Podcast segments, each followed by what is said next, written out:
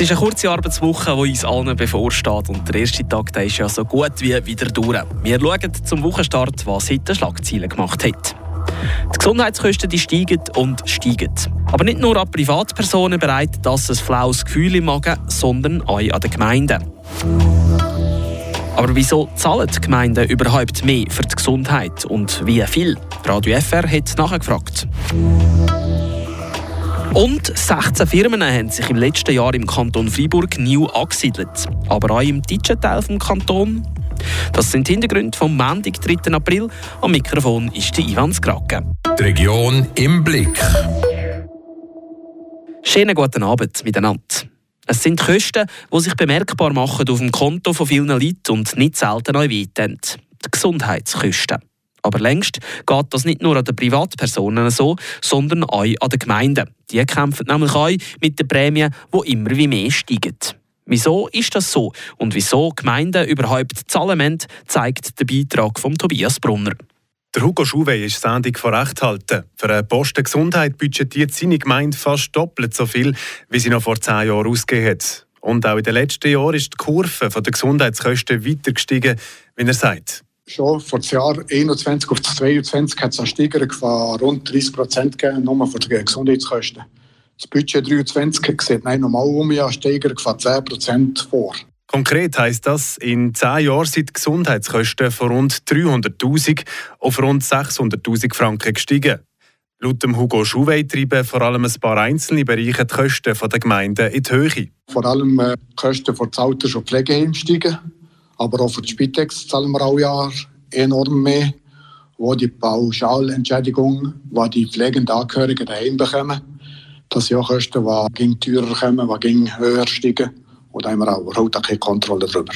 Die volle Kontrolle haben die Gemeinden über Gesundheitskosten nicht. Sie können im Gesundheitsbereich aber mitreden. Das sagt Christine Meuli, Geschäftsleiterin vom Gesundheitsnetz Seisen, wo unter anderem für das Altersheim und Spitex zuständig ist. Die Gemeinden können natürlich sehr wohl in dem Sinne sich auch beteiligen, weil ja in allen diesen Gemeindeverbänden von den einzelnen Pflegeheimen natürlich auch Gemeinderäte drin sind in den Vorständen oder auch via die Delegierten, wo sie äh, sich melden. Trotzdem verstehe ich die Sorgen der Gemeinden rund um die steigenden Gesundheitskosten, sagt Christine Meuli weiter. Und sie sagt auch, man will in Zukunft mehr Transparenz schaffen und noch besser mit den Gemeinden zusammenarbeiten. Sinken werden die Kosten so schnell aber nicht. Das hat vor allem mit der Demografie. Krieg, wo halt gegen älter kommt, das ist äh, der Vorteil von der guten medizinischen Versorgung. Und die haben ihren Preis, sagt Christine Meuli. Den zahlen Private, aber eben auch die Gemeinden. Spätestens seit Corona steigen die Gesundheitskosten neu für Gemeinden also immer mehr. Gibt es Möglichkeiten, das Wachstum zu bremsen? Auch an dieser Frage ist der Tobias Brunner nachgegangen. Rund 350.000 Franken noch im Jahr 2018. Für 2023 soll es schon gut 600.000 Franken sein. Fast doppelt so viel muss die Gemeinde Recht halten für die Gesundheit ihrer Bevölkerung ausgeben, sagt der Sandy Hugo Schouwey. Vor allem äh, Kosten für das Alters- und Pflegeheim steigen, aber auch für die das sind auch Kosten, die teurer kommen, die höher steigen. Wenn man konkret auf Pflegeheim schaut, bedeutet das, die Heim ja 113 Franken 50 verrechnen in den Heimbewohnern für Pension und Betreuung. Und äh, das ist natürlich etwas, was also nicht kostendeckend ist für die meisten Heime. Und darum müssen ein Defizite durch äh, die öffentliche Hand, sprich Gemeinden, tragen kommen. Neben Rechthalten muss zum Beispiel auch Santifastus eine ähnliche Steigerung der Kosten im Gesundheitsbereich bewältigen, wie der Sendung Mark Habecker bestätigt. Ein wichtiger Grund für die steigenden Kosten sei, dass die Bevölkerung medizinisch besser versorgt sei und immer älter werde. Das sagt die Geschäftsleiterin vom Gesundheitsnetz Seisen, Christine Meuli. Aber auch andere Faktoren haben einen Einfluss. Nein, hat so damit zu tun, dass man im 2010 die Baupauschale im Spital eingeführt hat. Das hat dazu geführt, dass die Leute eher heimgehen, dass die Nachsorge anders muss sein und dass äh, die Spitex-Leistungen oder auch die Leistungen von Leuten, die in das Pflegeheim gehen, dass sie Kosten, die ähm, von den Gemeinden ähm, finanziert kommen. Es sind also viele Faktoren, die zu der Kostensteigerung beitragen. Viele davon kann man kaum ändern. Eine gewisse Entlastung könnte bringen, dass Gemeinden gleich in Mehrzweckverbänden zusammenarbeiten oder auch, dass die Aufgaben von der Gemeinde und vom Kanton neu geordnet werden. und dass gewisse Gesundheitsaufgaben in Zukunft an den Kanton übergehen und er dann die Ausgaben dafür trägt. Diese Aufgabenentflechtung soll 2025 in Kraft treten. Der Tobias Brunner hat berichtet. An dieser Stelle der Blick auf die Kurznachrichten vom Tag. Zum Wochenstart machen wir das mit der Vania Di Nicola. Josef Bereswil tritt wegen gesundheitlichen Problemen als Präsident der Düdingen Bulls per sofort zurück. Das schreibt der Club in einer Mitteilung. Diese Entscheidung sei Bereswil nicht leicht gefallen. Der Vorstand wird bis zur Generalversammlung im Juni vom derzeitigen Sportchef und Vizepräsident Martin Jeckelmann geführt. Der Journalist Jean-Marc Angelot legt Einspruch ein.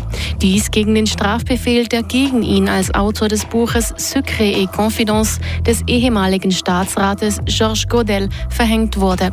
Angelot bestätigte gegenüber Radio FR einen entsprechenden Bericht der Zeitung La Liberté. Anders als der frühere Staatsrat Godel, der den Strafbefehl akzeptierte, will Angelo diesen anfechten. Er bestreitet die gegen ihn erhobenen Vorwürfe, Godel zur Verletzung des Amtsgeheimnisses angestiftet zu haben, so Angelo. Die Totalrevision des Zollgesetzes soll vorangetrieben werden. Das gab Kommissionspräsident Leo Müller vor den Medien bekannt.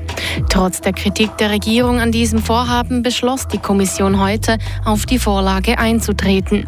Die Reorganisation ist ein umfassendes Projekt, das unter anderem die Digitalisierung des Zolls, das Berufsbild der Zollbeamten und ihre Ausbildung sowie den Umgang mit sensiblen Personendaten und die Migration umfasst. Im Mai will sie die Detailberatung der Vorlage aufnehmen. Die Wirtschaftsförderung vom Kanton Freiburg hat letztes Jahr 41 Projekte durchgeführt. Der Lohn, 16 Firmen haben sich neu im Kanton angesiedelt. Das klingt auf den ersten Moment gut, aber der Kanton Freiburg der ist gross. Profitiert da der deutschsprachige Teil oder konzentriert sich die Wirtschaftsförderung auf die Stadt und der welche Part? Die Recherche von Iris Wippich. Die Wirtschaftsförderung hat letztes Jahr viele Ressourcen dafür eingesetzt, dass sich Rolex in Bühl ansiedelt. Die Uhrenfirma hat im November angekündigt, dort 2000 neue Arbeitsplätze schaffen zu wollen. Das ist ein Sagen für den Greyerz-Bezirk. Aber was hat die Wirtschaftsförderung für die Regionen Sense und See erreicht?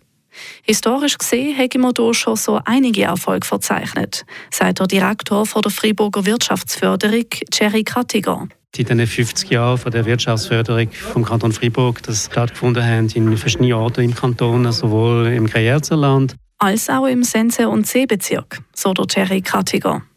Comet oder Johnson Electric öppe sind Paradebeispiel für tolle Projekte, die dort stattgefunden haben.